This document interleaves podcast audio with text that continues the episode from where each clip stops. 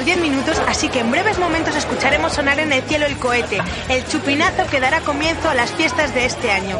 Y ya no cabe ni un alma en la plaza del ayuntamiento, la fiesta está a punto de empezar, ¿no, Alberto?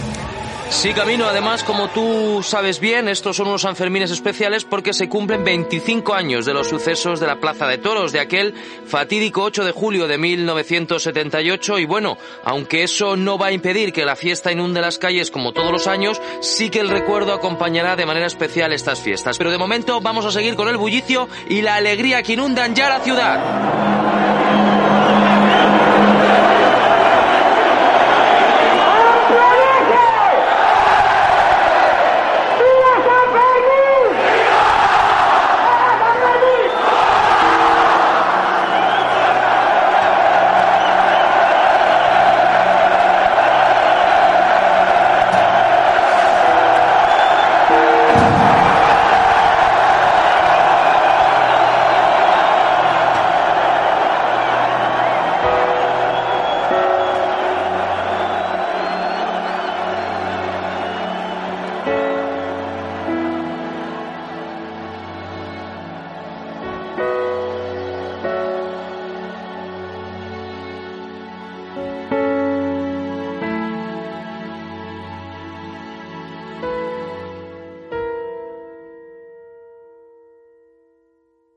La víspera de los Sanfermines del 78 mm, era una época en que efectivamente aquello estaba muy, muy complicado. Yo le llamaba un barril de pólvora eh, porque veía lo difícil que estaba todo aquello. Se veía que había siempre un interés extraordinario en forzar a, las fuerzas de seguridad a, llegar hasta el extremo, eh, como si quisieran, eh, bueno, como si quisieran, tenían un interés extraordinario en forzar la cosa y veía que era muy difícil que aquello no explotase por un sitio o por otro. Para esto no hicimos el 36. Esa era la, expresión de unas gentes que realmente estaban eh, convulsionadas, que estaban absolutamente incapaces de aceptar lo que estaba pasando. ¿no? Yo no estaba acostumbrado al radicalismo que existía no solamente en la calle, eh, sino también en las instituciones, en todas ellas. Hay que verlo con perspectiva histórica. Pamplona en aquellos años era una olla a presión en constante ebullición y, cualquier pequeña chispa generaba un incendio de proporciones descomunales. La pasada noche se han registrado nuevos enfrentamientos entre la policía ha efectuado varios disparos de pelotas de goma dispersando a este grupo. La Guardia Civil tuvieron diversos enfrentamientos con grupos de manifestantes. Se ha parado en fábricas y han sido numerosos los comercios. Toda la provincia de Guipúzcoa está parada. Industrias, comercios, medios de transporte. Acordaron continuar el paro desoyendo el llamamiento de los partidos políticos y de las centrales sindicales. Y entonces se daban las dos cosas, la, ilusión y la esperanza por la muerte de Franco y la caída del franquismo y la realidad que hacía ver que, bueno, que con el PSOE y el PC eh, que querían hacer una, una transición sin pedir cuentas y, y más o menos eh, eh, los que tenían fundamentalmente el dinero y el poder militar que, iban a ser, que no iban a ser tocados. Los Sanfermines, si algo son o algo eran, era una fiesta popular, reivindicativa, donde uno parece que busca la, la vuelta a la tribu, la vuelta a los orígenes y también pues desinhibición y desrepresión. Y claro, eso en el periodo de la transición era también desinhibición política. Era el placer de ir por la calle y gritar contra el gobierno, gritar contra la policía, meterte con la Universidad del Opus o con lo que te diera la gana, sin que hubiera una intervención represiva. Y ese ambiente eh, impregnó todos los Sanfermines de la transición.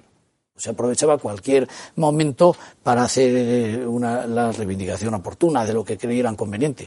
Y entonces, claro, con ese caldo de cultivo, pues unos eh, por un lado y otros por otro, pues estalló el conflicto. Las fiestas de San Fermín tienen, como es sabido, su rito puntual. El reloj, la hora, el cohete.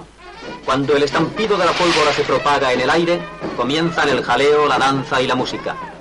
El cortejo avanza por las calles de Pamplona, de una Pamplona jubilosa, que ha iniciado con redoblado alborozo sus festejos sanfermineros.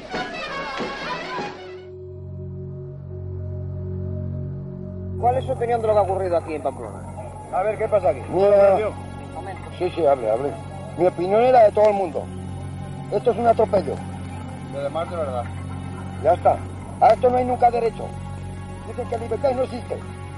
Esto es una puta carronada. Y además de verdad. ¿Ha tenido sobre lo ocurrido en Pamplona?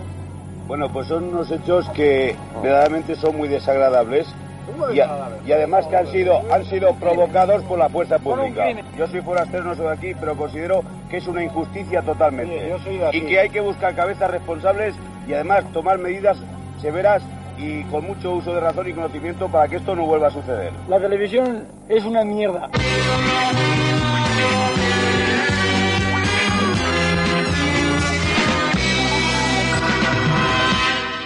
Señores, muy buenas noches. Esta tarde la normalidad es la tónica generalizada en las provincias vascas y en Navarra, tras tres días de incidentes y de una huelga general prácticamente total. Alrededor de unas 2.000 personas se concentraron a primeras horas de esta tarde en la plaza del Ayuntamiento de Pamplona, respondiendo a una convocatoria de la totalidad de los partidos, excepto UCD y AFN. Se ha leído un comunicado en el que, entre otras cosas, acusan al Gobierno de deformar la versión de los hechos en relación con las muertes de Germán Rodríguez y José Ignacio Barandiarán piden la retirada de la policía de Euskadi y el establecimiento de responsabilidades claras y concretas, así como garantizar las sanciones a los culpables, la dimisión inmediata de los gobernadores civiles de Guipúzcoa y Navarra y del ministro del Interior y la rectificación de falsas versiones difundidas sobre la muerte de ambos jóvenes. No era el único año que antes de San Fermines había este tipo de temores. No había habido detenidos, no había sucedido la muerte de, de nadie así. Pero yo me acuerdo que otros años antes de San Fermines siempre había el, temor ese de que, de que se van a reventar los Sanfermines. Pero ¿quién va a reventar los Sanfermines?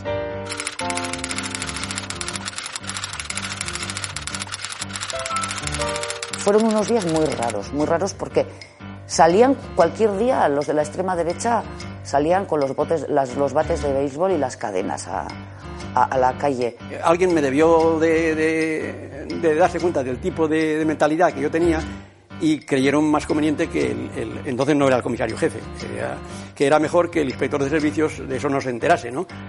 Y- me refiero a la posible existencia de esos grupos de, de extrema derecha eh, o de que en esos grupos eh, interviniese a lo mejor algún compañero nuestro, o sea, algún funcionario, cosas de esas.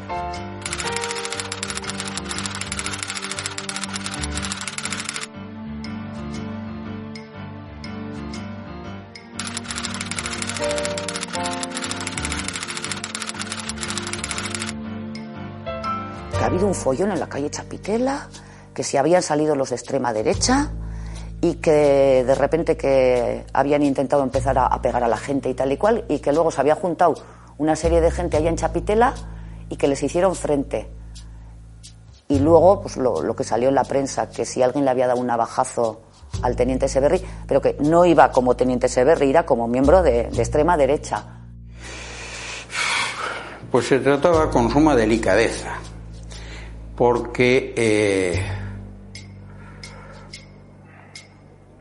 la actuación de las fuerzas de orden público respecto de estas personas era bastante pasiva, hasta mm, eh, épocas que, en las cuales yo ya no estaba en el gobierno civil.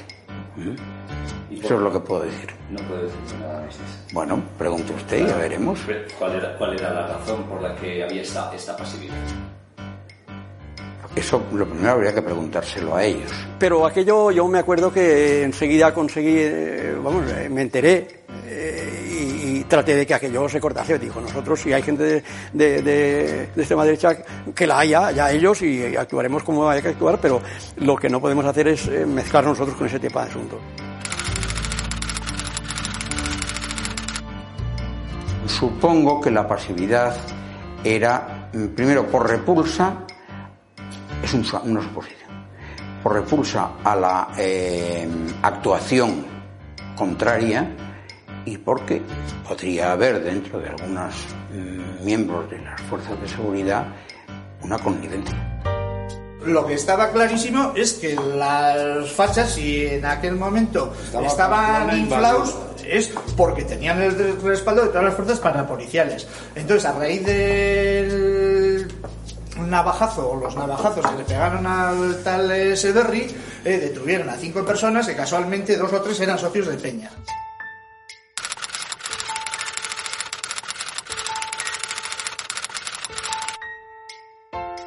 Y al principio no sabíamos nada de qué se les acusaba, de qué no se les acusaba, y ahí surgió un movimiento pues de, petición de, la libertad de esta gente.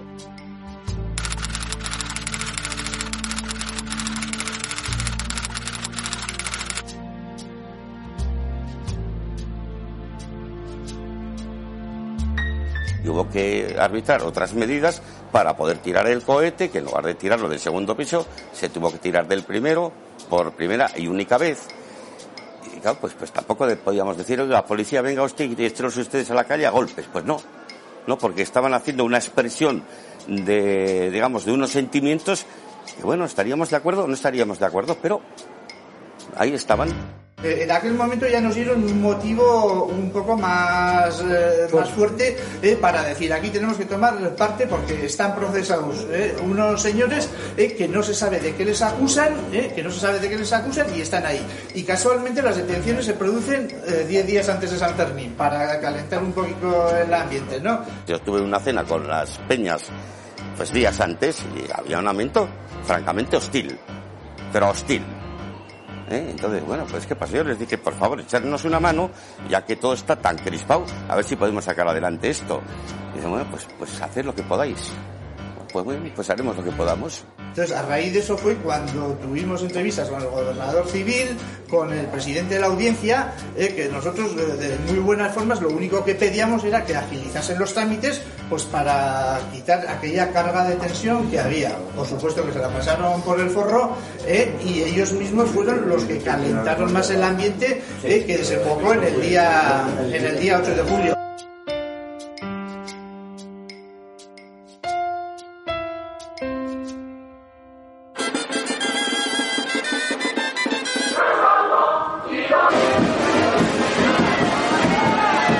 La policía. Y, y ellos, nada, tranquilos, oye, que no pasa nada. Y le digo, no, aquí va a pasar. Se habló de que en los Sanfermines había que tener mucha mano ancha, especialmente en la Plaza de Toros. No actuar. Consideraba yo y consideraba Rubio que la actuación de las fuerzas de orden público dentro del conglomerado relacionado con el entorno de la Plaza de Toros sería nefasta, como ocurrió. ¡Oh! Todo. Todo. Aún me acuerdo y se me pone la cara gallina. Es que fue horrible. La Plaza de Toros era una ratonera para una actuación policial. Aquello pensábamos que si había que intervenir aquí, y por mucha compañía de reserva que hubiera, aquello era, podía ser un, un, un, un, algo terrible. Y que había que evitarlo por todos los medios. Eso se quedó así claro. Y sin embargo después se armó allí.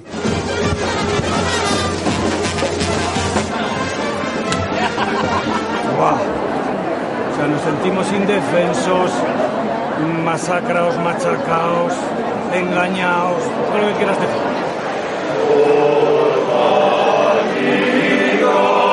¿Por qué determinadas personas anulan sus, eh, sus reservas? Eh, ¿Por qué hay esa, esa presencia policial tan masiva que no es, no es fruto de, de, de la casualidad? No recuerdo las circunstancias, pero yo estaba sobre aviso de que algo iba a pasar y sí que puedo decir que el día 7 había otros 200 policías que estaban eh, en, entre, entre el Parque de Bomberos y la Plaza de Toros, estaban esperando órdenes para entrar. Corriendo por todos los sitios porque había una confusión de, policía, de ambulancias, de todo, no sabes lo que pasa, una angustia terrible. Cuando el sexto toro terminó, estuve con Llano, efectivamente le dije, coño, no ha pasado nada, adiós, gracias. Y me fui con mis suegros. Joder, pero al salir de la Plaza de Toros se vio adiós todo invadido de policía, ¿pero qué es esto? Yo calculo que entre que pudieron saltar al ruedo y la entrada de la, de la policía, pues no habrían pasado más de, de cuatro, tres, cuatro minutos. Venga, chamaco.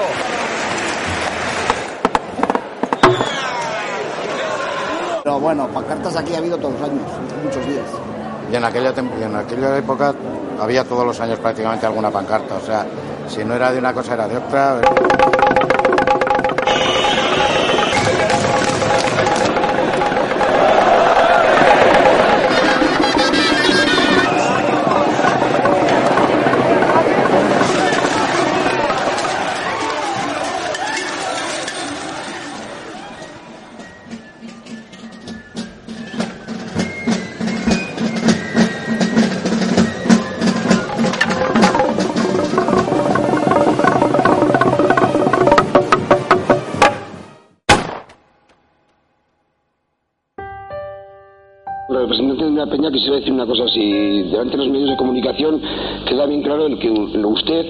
Ha sido, ha dado la orden de que la policía interviniese para separar esos dos grupos. Sí, yo, yo he dicho que para separar a los grupos que están pegando Para separar, ¿eh? Sí, es que, o sea, lo que no entiendo es para separar, o sea, ¿cómo se puede transversar eso de separar a actuar como actúa? Bueno, puedo decir una cosa, te lo puedo decir y si quieres te lo crees y no te crees. Te lo juro por Dios y te lo juro por mis hijos que lo que he dicho he dicho. Y me da la impresión de que eh, algo ha fallado, ha, ha sido un fallo, yo lo sé, algo ha fallado porque eso no es lo que se pretendía hacer. Yo soy consciente de que lo mejor que puede ocurrir en San Fermín es no, no intervenir para nada. Y, y- y hemos cometido, alguien hemos cometido un error y el error está ahí. Y vamos a ver si podemos bajar la cosa a su punto, si no puede ser su punto ahí. Y lo que sí que te pido a ti y a todos los demás, que entre todos hagamos lo posible por hacerlo. Estas eran las declaraciones que nos hacía el comisario jefe de Pamplona, señor Rubio, a las diez y media de la noche del día 8 de julio. Aquel día, en definitiva, eh, ya estaba terminada la corrida, me parece recordar, y ya se estaba retirando la gente y sacaron una pancarta, una pancarta grande, eh, alguien, y empezaron a recorrer la plaza con la pancarta. Alguien desde arriba, unas, unas personas mayores de arriba, empezaron a increpar a los de la pancarta. Y yo estaba viéndolo todo y no le hice ningún caso, dije, bueno, nada, estaba allí y est- estábamos ya a punto de salir de la plaza y tenía a mi alrededor unos pocos policías nacionales o policías armados y un oficial, me parece, un teniente. Eh, cuando vi subir dos o tres personas jóvenes saltando eh, bancos de aquellos derechos hacia arriba con intención de meterse con las personas que estaban increpando a los de abajo. Entonces yo le, dije a- teniente, manda allí dos o tres que suban arriba, que no les vayan a pegar a esa gente. Eso es lo que mandé, que subiese alguien por los allí. Bueno, el que se lo, el, el- el oficial le dijo a, algo así como a de fuera, dile que entren y llamó que salieran a la puerta, que estaban afuera los autobuses con la gente para que entrasen a, a- a- a- lo que yo había dicho. Pero no le dio las instrucciones concretas ni nada, ni nada. Y aquellos entraron, oye, que el comisario dice que entremos. Entraron todos y entraron ya con las defensas en la mano. Resumidas cuentas, que no dio tiempo a nada más que eso, se fueron derecho hacia los que venían con la pancarta, creyendo que es que habíamos eh, dicho algo de la pancarta. Lo de la pancarta vino hacia aquí. Empezaron allí los, los botes, las, las, las botellas vacías, los- y allí es donde se armó el, el- el- el lío verdadero, donde se armó la, la batalla campal.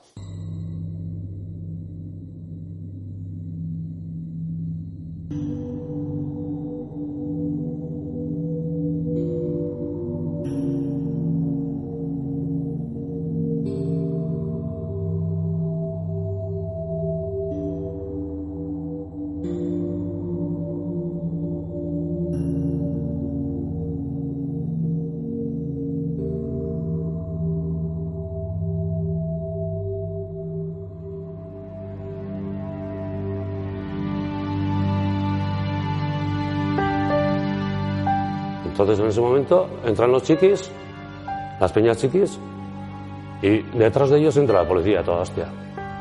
Claro, empiezan a golpes con todos aquellos chavales y, nosotros, pues, impotentes, ¿qué hacemos? Pues lo- lo que tenemos en la mano, vamos a por ellos. Vamos a por ellos y les hacemos retroceder. Retroceden y vuelven a entrar. Y otra vez les hacemos retroceder. Y en ese momento ya se queda uno solo y aquel empieza a disparar. Pero no dispara a un árbol ni nada, no, no, dispara a la gente. O sea, Entre otros a ti. por ejemplo.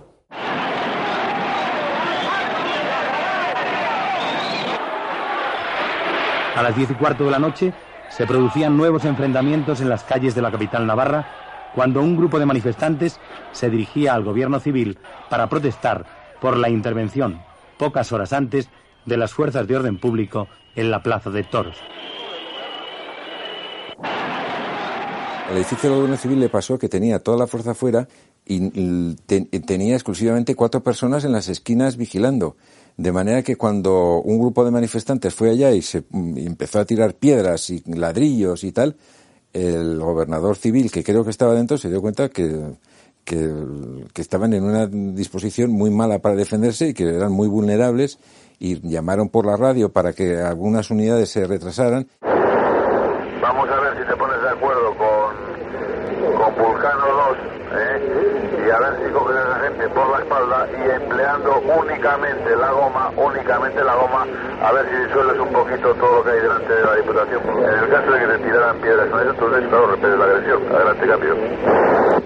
A la Diputación no les importa nada, les importan los coches nuestros que están apedreándole continuamente, ¿eh? es lo único que les importa. Yo dije que se cerraran las puertas de allí, que todo el mundo detrás, que no se preocupasen de los cristales, que rompieran lo que fuera allí, pero que de la puerta adentro no entraba nadie.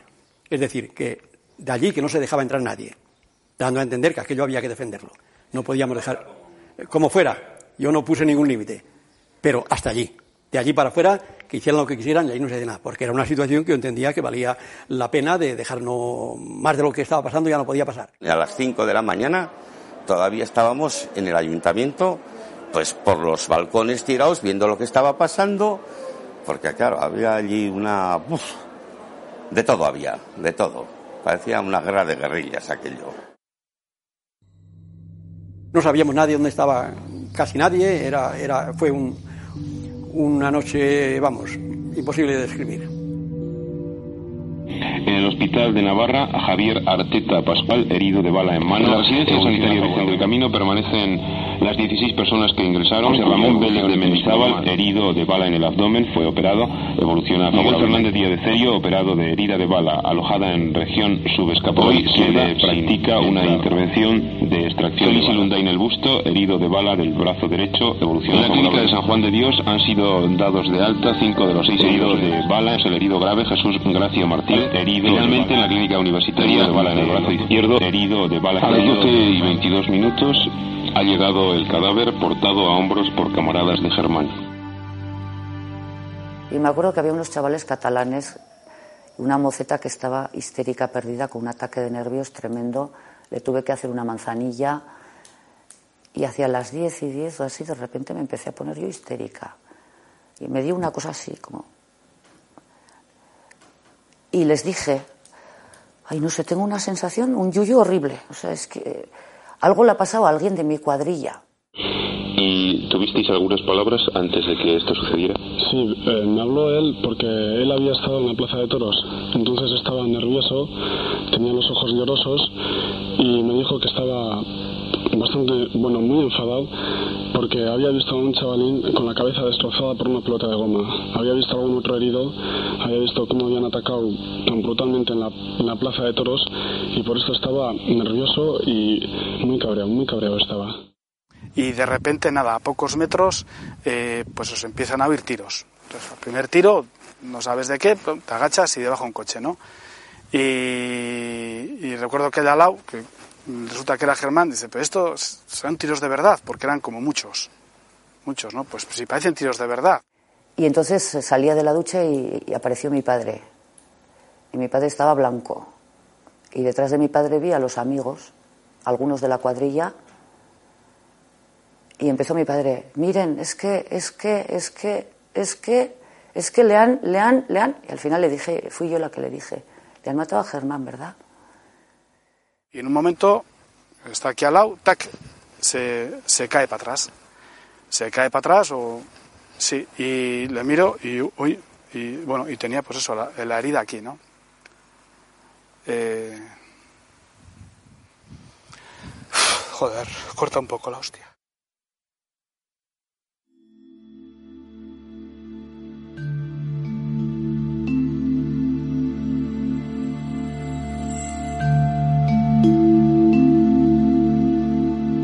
Nuevamente hemos salido a hablar con la Asamblea, hemos comunicado esto, eh, la suspensión de las fiestas ha sido bien acogida y la gente tranquilamente se ha ido a casa. Y noticias de agencias señalaban que cerca de 150.000 forasteros que habían ido a las fiestas de San Fermín abandonaban la ciudad.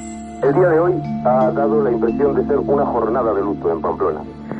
El montaje preparado o no preparado, o quizá preparado en un inicio y luego continuado con una serie de consecuencias eh, no previsibles, era para cargarse las fiestas de San Fermín no para este año, sino para los sucesivos. Es que nos tenemos que dar cuenta que nadie, que no pueden cambiar esta situación los mismos que han estado sustentando la dictadura. Os deseé que las fiestas fueran unas jornadas de merecido descanso, disfrutadas en paz y en fraterna concordia. Nuestros pecados, quizás todos tengamos algo de qué arrepentirnos, han hecho imposible aquel deseo.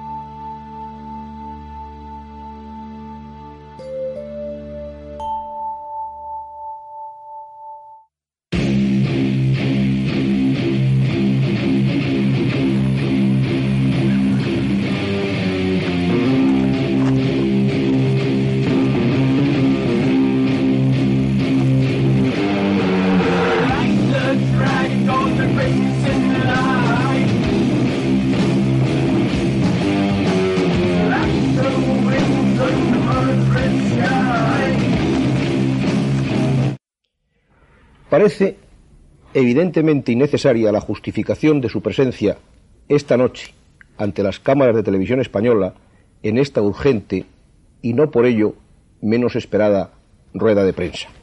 Ha podido ser desafortunada o inoportuna la entrada de la fuerza pública en la Plaza de Toros y los resultados parece que así lo confirman. Pero resulta claro que aquellas fiestas estaban amenazadas. Ustedes mismos, la prensa, habían hecho comentarios, en cierto modo podrían resultar insólitos, diciendo que qué bien que parece que los Sanfermines empezaban con una cierta tranquilidad. Es porque había presagios de intranquilidad. Intranquilidad que no habían producido las fuerzas de orden público. Es necesario que el protagonismo político que claramente tienen los partidos políticos con representación parlamentaria se constituya en un protagonismo eficaz que colabore también con nosotros, que colabore también para la crítica, pero que colabore también con la misma firmeza para condenar unas y otras conductas. Al fin y al cabo, lo nuestro serán errores, lo otro son crímenes. Gracias, señor ministro. Gracias, señores. Cuando faltan tres minutos para las once de la noche, muy buenas noches.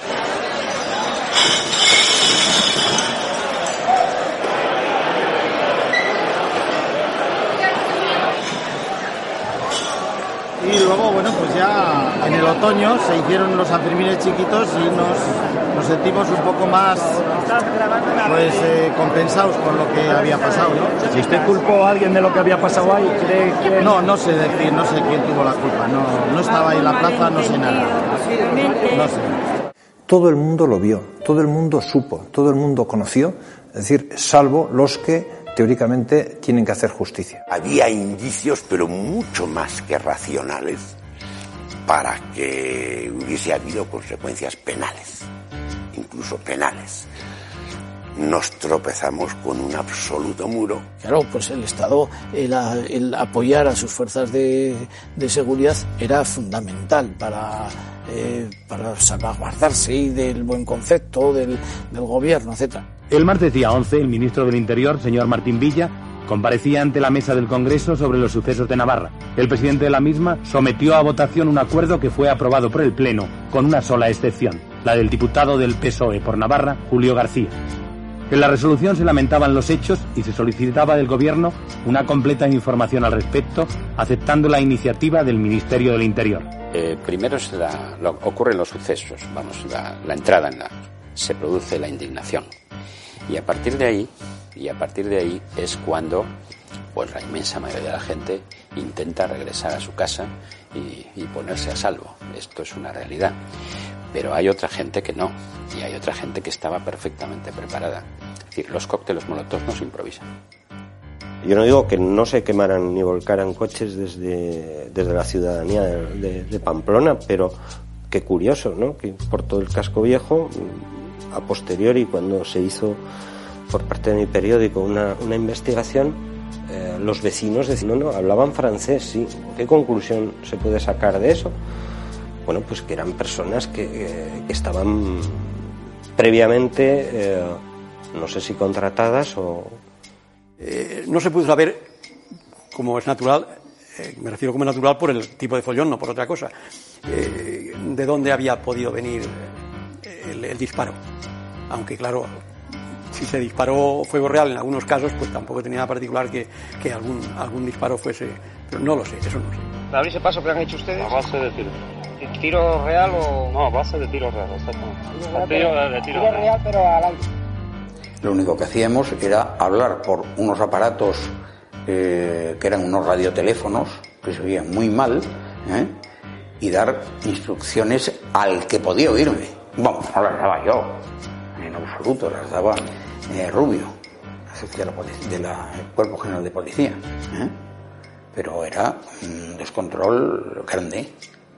Y, y entonces las fuerzas de orden que estaban en las calles, ¿a quién obedecían?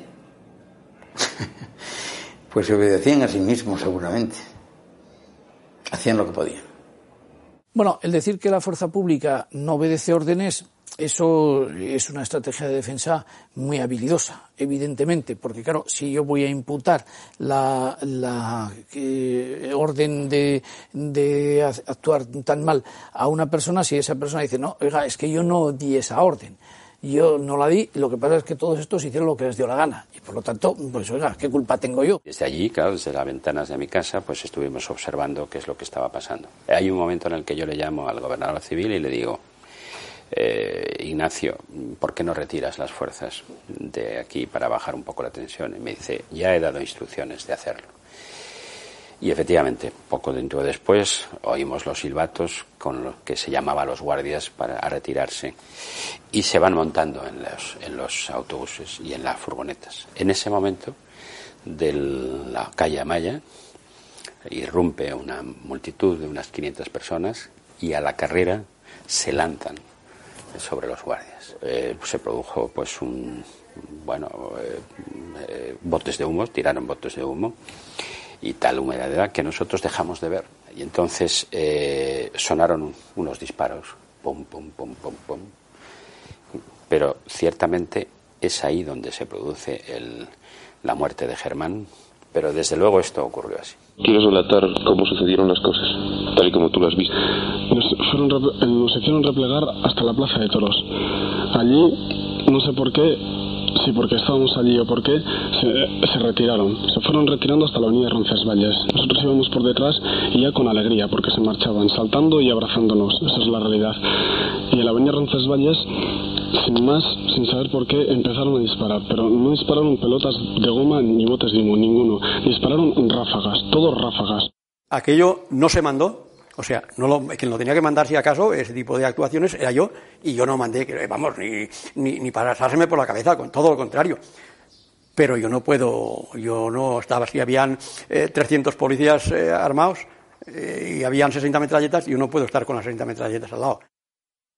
Y como nadie tiene control de qué armamento tienen, basta con hacer desaparecer. Vamos a suponer que se pudiese hacer un registro policial. Claro, si yo tengo aquí 10 armas y la 11 es con la que se he disparado, llega, eh, quito la, la 11, llega el juez, me ve las 10 armas, mire usted, hagan la prueba balística y nunca aparecerá. Aquí hemos, a mí me ha ocurrido personalmente de citar a un señor que sabíamos que hoy está en Pamplona, eh, se le es sospechoso de haber cometido actos irregulares, se pide su compadecencia ante el juez y resulta que el tío está destinado en Canarias en 24 horas.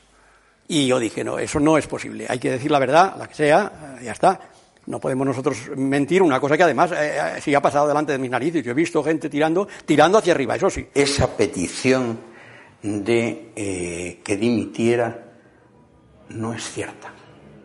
La auténtica realidad es que yo dimití personalmente con conversación telefónica a Rodolfo Martín Villa después de la rueda de prensa. Y fue Rodolfo Martín Villa el que presentó la dimisión que yo había hecho como una cesación por parte del Ministerio. La realidad es que yo dimití personalmente. No estaba dispuesto a que todo lo que estaba ocurriendo en Pamplona ¿eh? siguiera aguantándolo yo sin tener el más mínimo, la más mínima culpa.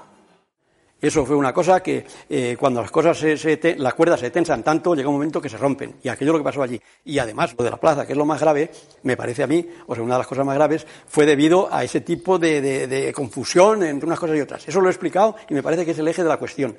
Pero en cuanto a que hubiera una organización, y que, rotundamente no. Rotundamente no.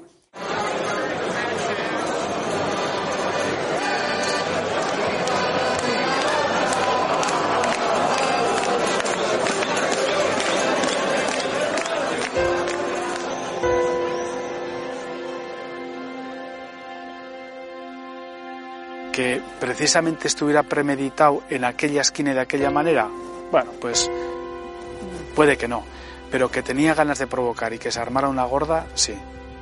Había mucho fascista suelto que lo que quería era que hubiera mucho follón, si es posible muertos, para demostrar que esto es un caos. Hay que tener en cuenta que aquí en Navarra lo que ocurría es que el auge tanto del movimiento obrero como de la conciencia nacional había que paralizarlo de alguna manera. Toda la teoría del movimiento obrero, de que había que pararlo como fuera, pero ¿cómo vamos a parar? Vamos a ver, desde la perspectiva de UCD. Pero ¿cómo vamos a parar metiendo las guardias en la plaza, en la plaza de toros? Es que es una cosa tan... Es que que se pueda decir eso con seriedad, es que, claro, me parece verdaderamente aberrante, pero se decía. Eso es lo malo. Y había gente que se lo creía, que es todavía peor. Entonces, pues en ese momento, pues se veía con mucha simpatía, pues los procesos catalán desde la izquierda, los procesos catalán, el proceso vasco, el proceso andaluz, que, que florecieran las, eh, las, autonomías, cosa muy distinta a lo que se veía, que se veía desde las posiciones de la derecha, donde se veía que eso era el principio del fin de la descomposición de España. ¿no? Lo que sí puedo decir es que no estaba de acuerdo con alguna de las actuaciones políticas que se estaban realizando y que esas manifestaciones las manifesté por escrito y de palabra al, al, Ministerio del Interior. ¿En qué cosas en concreto no estaba de acuerdo usted? Pues en la inclusión de Navarra dentro del Estatuto. En un País Vasco que incluyera las dos comunidades autónomas actuales, Navarra y, y Euskadi, evidentemente el peso político que la derecha tenía en la comunidad de Navarra se diluía. 20.000 20 kilómetros cuadrados, 3 millones de habitantes, no sé cuántos kilómetros de frontera, no sé cuántos kilómetros de costa, eso es un país. ¿Eh? Y eso es lo que había que evitar, que eso tuviese dimensiones y tuviese conciencia eh, incluso geográfica de ser país.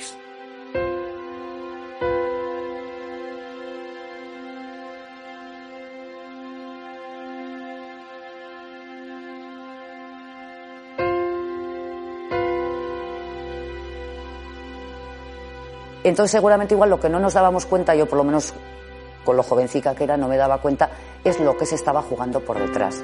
O sea, eso sí lo veíamos en la calle y había auténticas batallas campales, pero yo creo que no nos dábamos cuenta que Navarra se había convertido en cuestión de Estado. Eh, la cuestión de Estado en todo caso era el que decidir si Navarra se incorporaba a Euskadi o no para dar o no amparo a un proyecto de independencia, por ejemplo. Eso, evidentemente, eh, sí que tenemos que considerar que desde el punto de vista del Estado podría decir, bueno, yo tengo interés en que Navarra no, pero para que Navarra no se me vaya, lo que yo no voy a hacer es maltratar a nadie. Todo lo contrario, tendré que hacer actuaciones que eh, convenzan a los navarros de que ese camino no es el bueno, que el camino bueno es otro y nosotros estábamos empeñados en eso, nosotros estábamos empeñados en convencer a los navarros de lo siguiente, nada más que de, los primero, que Navarra era Navarra y que por lo tanto tenía que seguir siendo Navarra según nuestra opinión. Segundo, que solo el pueblo navarro podía cambiar a Navarra y meterla en Euskadi. Solo el pueblo navarro. Y eso lo hicimos en la Constitución y lo pusimos en la Constitución y está en la disposición transitoria cuarta. Es decir, Navarra es Navarra, pero si algún día quiere integrarse en Euskadi, puede hacerlo en Navarra este, operaban también pues eh, estaba operando eh, estaba operando ETA por lo tanto mm, bueno pues es un sitio delicado es un sitio a cualquier responsable del orden público mm, Navarra es un elemento eh, prioritario, donde se puede producir una mayor desestabilización. Por tanto, era lógico que, que Navarra fuera objetivo de unos y otros. Y por cómo encajan mm, todos los hechos, pues parece que, eh, al menos es, es, mi opinión, que aquello eh, estaba perfectamente organizado con anterioridad y, eh, y con todos los medios disponibles. ¿no? En general, todos los expertos en el tema involución consultados por informe semanal coinciden. Entre 1975 y 1981, la ultraderecha está segura de que tarde o temprano habrá un golpe de Estado que devolverá las cosas a su cauce. El recuerdo del fallecido caudillo se convierte en bandera. Nace el neofranquismo. Aquí eh, los mandos y los números de las fuerzas de seguridad eran plenamente conscientes de que podían ganar medallas o podían hacer méritos demostrando eh, una ideología concreta y además sabían perfectamente que el hacerlo no les iba a, a, ocasionar ningún tipo de problemas, que iban a disfrutar de una impunidad absoluta. La derecha más ultramontana hace méritos, se prepara para el momento en que, triunfante el golpe de Estado, pueda pasar a integrarse con la apropiada hoja de servicios en el orden nuevo. El intento, el primer intento de golpe de Estado se produce muy poco después de los Sanfermines del 78, la Operación Galaxia. Entonces, eh, que la Operación Galaxia no era un golpe de Estado de opereta, como llegó a, a clasificarse, se vio poco tiempo después, el 23F del 81. ¡Quieto todo el mundo!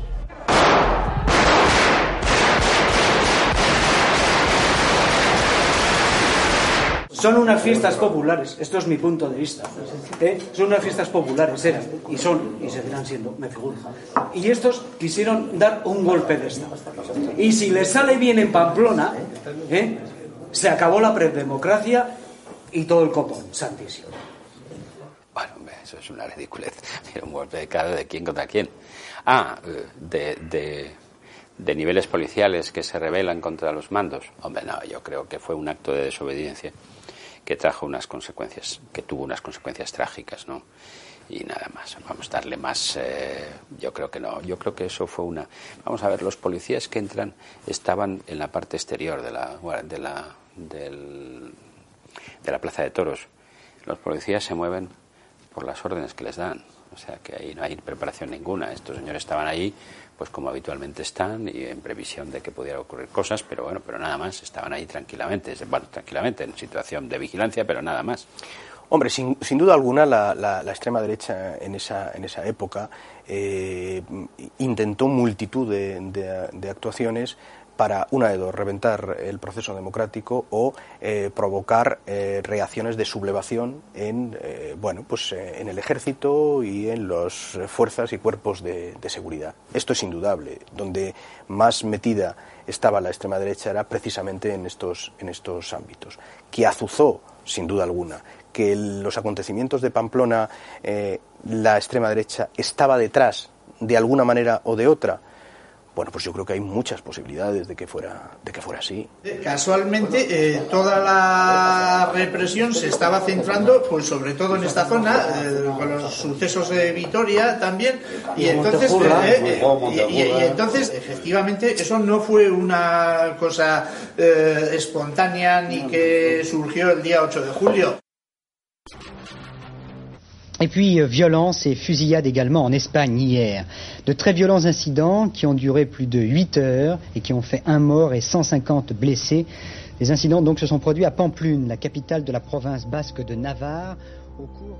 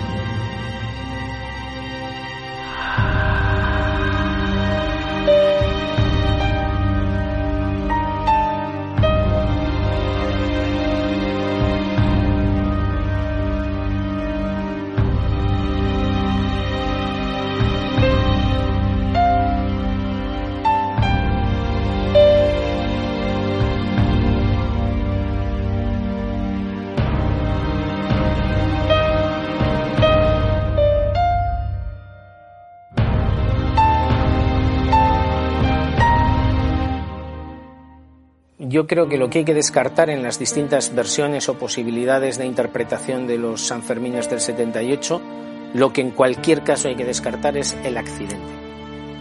Si entendemos el accidente como algo casual, que no guarda relación con los procesos y los acontecimientos que se están dando, el asesinato de Germán es cualquier cosa menos un accidente.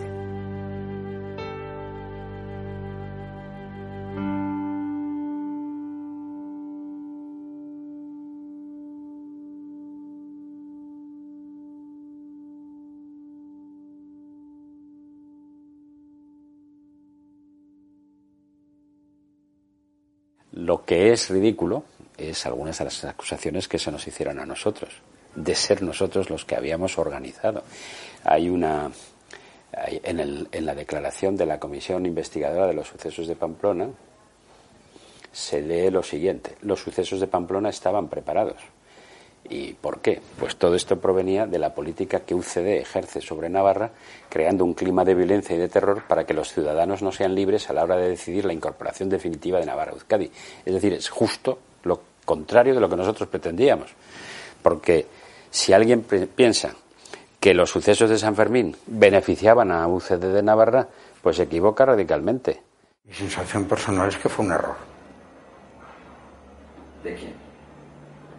Un error mutuo por parte de los eh, peñas, de los eh, eh, fundamentalmente de los radicales que influyeron en las peñas, porque yo creo que la actuación de las peñas era buena y sigue siendo buena. El responsable de esa del 78 es Martín, es Martín Villa. La calle es mía. No, Martín Villa, por supuesto. El comandante El comandante Ávila. Pero estará, estará, ese fue un hombre que vino a Pamplona a sustituir a Joaquín Imaz, que había sido asesinado por ETA en la Plaza de Toros. La sensación es de eh, una irresponsabilidad seria. Pero por dos partes está hablando. Sí, sí, claro. La otra parte sería el, el comandante Ávila. Así lo creo. Por eso, por eso le, le cesé de su cargo.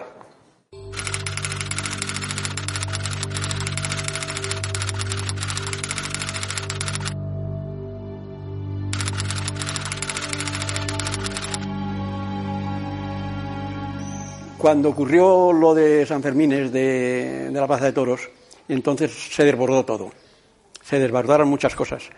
Y entonces el comportamiento del, eh, del comandante Ávila yo creo que eh, fue como consecuencia de todos los acontecimientos eh, fue pues muy intenso. Y yo tenía, como digo, el, el, la confidencia de que la policía iba a hacer algo porque el comandante Ávila no había venido a Pamplona exclusivamente a sustituir a, a, un, a un colega suyo de profesión, el comandante Imaz, sino había venido a dar un escarmiento a esta ciudad porque esta ciudad era muy rebelde. Era un hombre que impetuoso y muy patriota, a entender, y que vino allí voluntario también. Me parece que me comunicó que venía voluntario. Que el comandante Ávila llegara allí mmm, a través de un juicio, bien, pero una vez que estaba allí, con el conocimiento que tenía la, de, la estructura de, del Estado, de las fuerzas y cuerpos de seguridad y del ejército que tenían estos sectores de la extrema derecha, era cuestión de aprovechar lo que tenían. Así actuó la extrema derecha durante muchos años, sin capacidad para, para tomar determinadas decisiones, pero aprovechándose de la situación que había hay alguien que da la orden y la orden solo la dio el comandante Ávila, no lo dio más, no, lo, no, no, la dio el comisario y no la dio el gobernador que estaba en la plaza y que ya insisto que lo dejaron absolutamente abandonado. Por lo tanto, yo creo que ahí es donde hay que circunscribir esa orden y esa orden fue lamentable y fue muy errónea y fue bueno que pudo, además provocó unas consecuencias políticas muy malas para nosotros. ¿Y el comandante Ávila, en el momento que usted lo destituye, desaparece de la escena? Desaparece completamente. Eh... Que yo sepa, desaparece de la escena. Porque yo no lo metí en mi cuarto. Donde sí me acuerdo bien es que luego por la noche, cuando ya sitiaron el gobierno civil, entonces sí, entonces sí vio que salían, entonces hubo, salían con los jeeps eh, a hacer recorridos por la ciudad y entonces sí que lo vi actuar a él y lo vi además luego que el gobernador civil le llamó para que estuviera allí y que eh, le dijo que se quedase allí con nosotros o algo de eso, pero en aquel momento yo no lo sé, ¿eh? en aquel momento no lo sé. Y sé también que estaba me parece recordar que no iba de uniforme cuando por la noche, cuando me parece recordar que llevaba un jersey, pero esto tampoco podría asegurarlo muy bien, ¿no? Sí, sí, sí, sí. Hay una grabación, yo la escuché al día siguiente, me parece, y en, la que a la, el, comandante Ávila le ordena a, sus, a, los miembros de la policía armada que no se anden con chiquitas y que disparen si tienen que disparar pero ya no solo para defenderse, sino para abrirse paso. Es decir, que quien mandaba la fuerza era un, era un imprudente, por decirlo de una manera suave, total, porque a nadie en su sano juicio se le puede ocurrir que en San Fermines, para retirar una pancarta de la Plaza de Toros, haya que meter a 200 policías en, en la plaza y disparar y organizar lo que este hombre organizó. Bueno, yo disponía de un aparato poco sofisticado eh, un aparato de radio, un receptor de radio un tanto sofisticado, tenía perfectamente bien controladas las ondas de tanto de la policía como de la Guardia Civil. Lo tenía conectado además a un sistema de grabación por entretenimiento, por hobby, de mis tiempos de Venezuela, de la soledad que la que la cubría muchas veces mi mataba mi ocio de esa manera, ¿no? Tenía esa afición.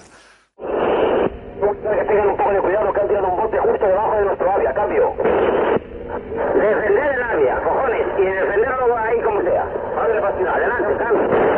Dar la vuelta a la plaza, preparar todas las bocachas y tirar con todas las energías. Y lo más fuerte que podáis, no os importe matar. Adelante, cambio. El buscador, refrena el vocabulario, habla estrictamente de indispensable y no te pases cambio. Y repeler lo que nos están haciendo. Estos 200 o 300 hijos de la gran puta que están aquí. Repelerlo como los procedimientos que tenéis. Tenga vocabulario y limítese a como se ordena. Que ordenamos, ni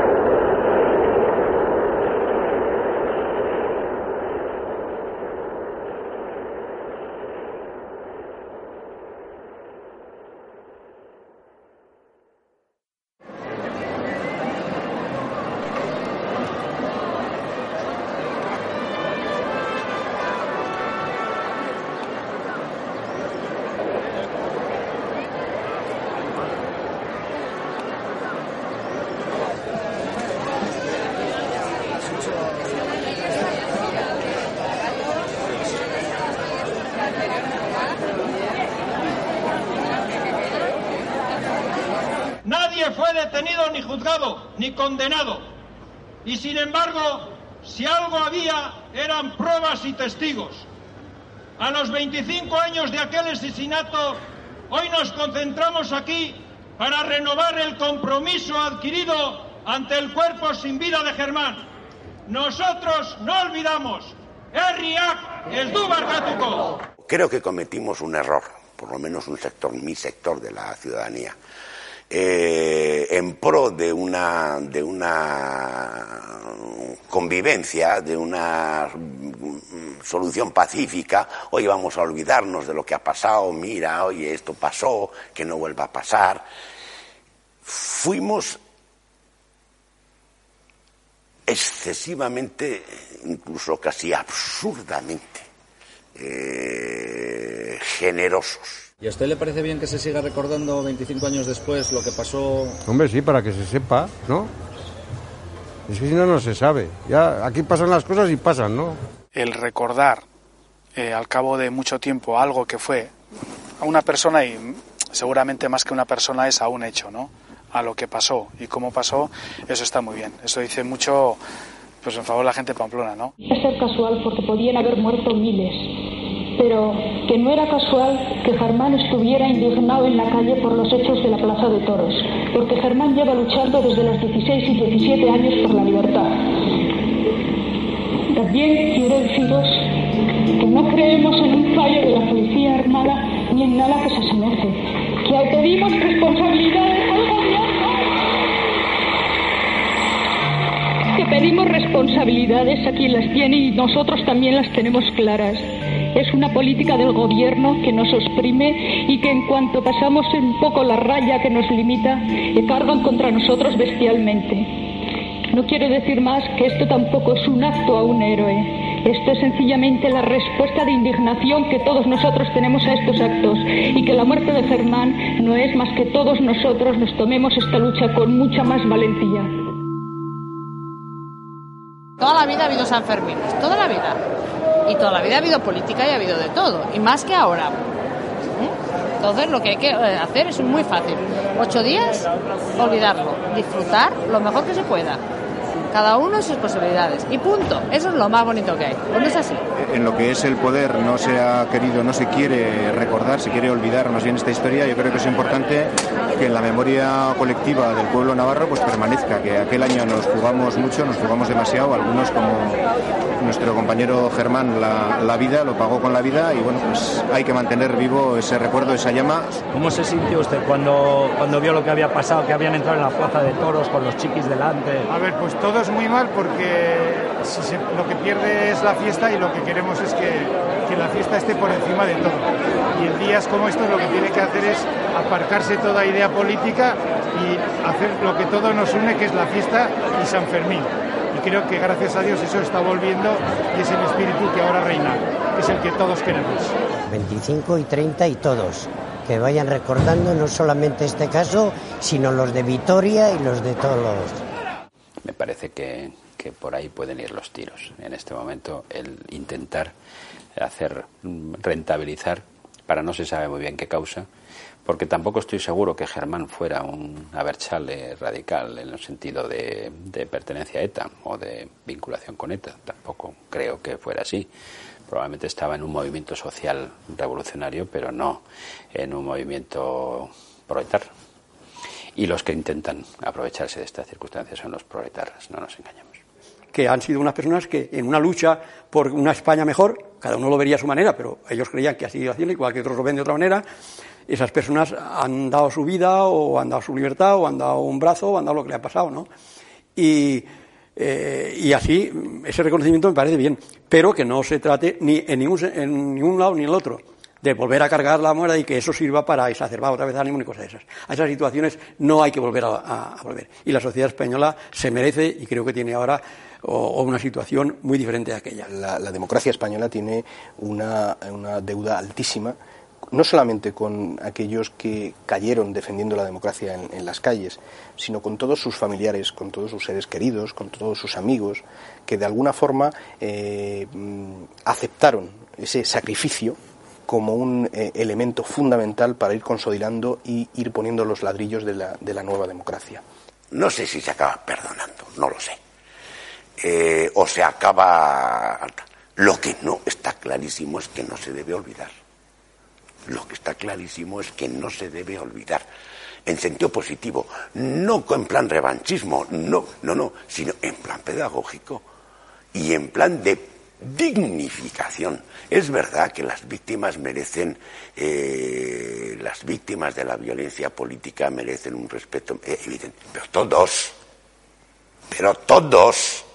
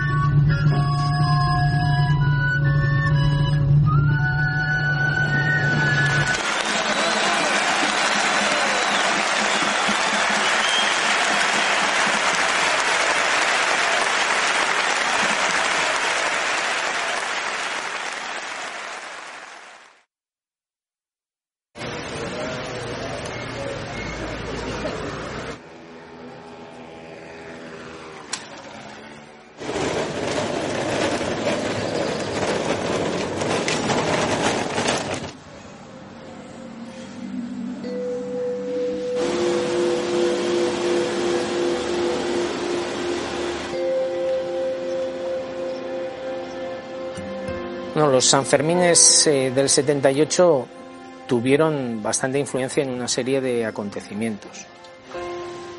En algunos institucionales, yo creo que en el propio proceso de la Constitución, eh, para llevar a los dirigentes de izquierdas a cerrar rápidamente el pacto constitucional por miedo a que el movimiento aún se les podía escapar de las manos, que era un peligro que siempre veían, tuvo una influencia muy directa en la gente, de frustración hacia las organizaciones tradicionales y creo que fue un elemento decisivo en el proceso de fortalecimiento de Ribatasuna. Ribatasuna se había formado unos meses antes, en abril. Yo creo que eh, fue un hecho absolutamente lamentable donde además se rompieron sin lugar a dudas muchas ilusiones de mucha gente que pensaba que una vez muerto el dictador aquí se podía establecer un régimen de libertades democráticas donde absolutamente todo se pudiera hablar, comentar, discutir y que el poder estuviera en el pueblo para darse cuenta de que realmente se habían cambiado las formas pero no se había cambiado la realidad del sistema que habíamos estado padeciendo durante los últimos 40 años. Y es más, yo estoy convencido de que si se diera otra vez la circunstancia, volverían a hacerlo. Porque nunca he visto ningún arrepentimiento, ni ninguna. Eh, ni aceptar, ni admitir que han actuado mal o decir, sí, señor, nosotros hicimos esto. Descansar realmente. Hace mucho. Aquello era una situación terriblemente complicada. ¿No le quedaron ganas de seguir en la carrera política? En absoluto, en ningún momento. Eh, tenemos una capacidad tremenda de organización y yo creo que eso sí que es, eh, de alguna manera, la herencia que nos dejaron aquellos años de lucha. Y a mí me parece que eso es muy importante. Y a pesar de que ahora, pues, eh, la situación política que tenemos, la verdad, no es la más, la mejor, ni mucho menos, yo veo que la gente tiene, sigue teniendo ganas de, participar y, ganas de luchar pues por, por nuestros derechos y por lo que es nuestro. Y ese mismo día nos venimos a Pamplona porque aquí estaba la actualidad y la noticia. En unas fiestas a las que habría que cambiar en algo su tradicional canción y decir aquello de 1 de enero, 2 de febrero, 3 de marzo, 4 de abril, 5 de mayo, 6 de junio y en lugar del 7 de julio, 23 de septiembre, San Fermín.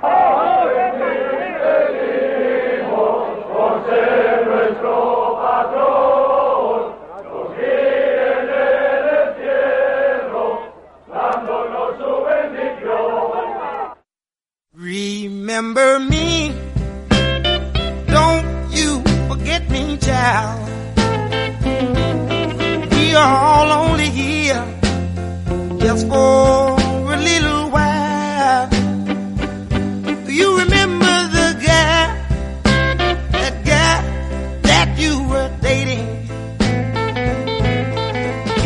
you're on now. And then you walked away. Oh, yes, he did. Oh, yes, he did. You remember when you were sick, you were crippled, and you were lame. I stood by your bedside till you were on your feet again more.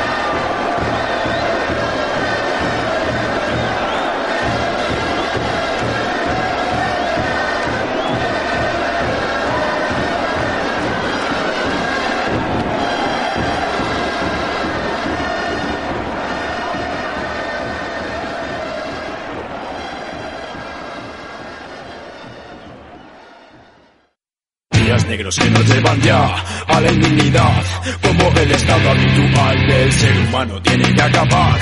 En la calle ya he oído hablar de un nuevo club. Más negros que nos llevan ya a la indignidad como el estado habitual del ser humano tiene que acabar.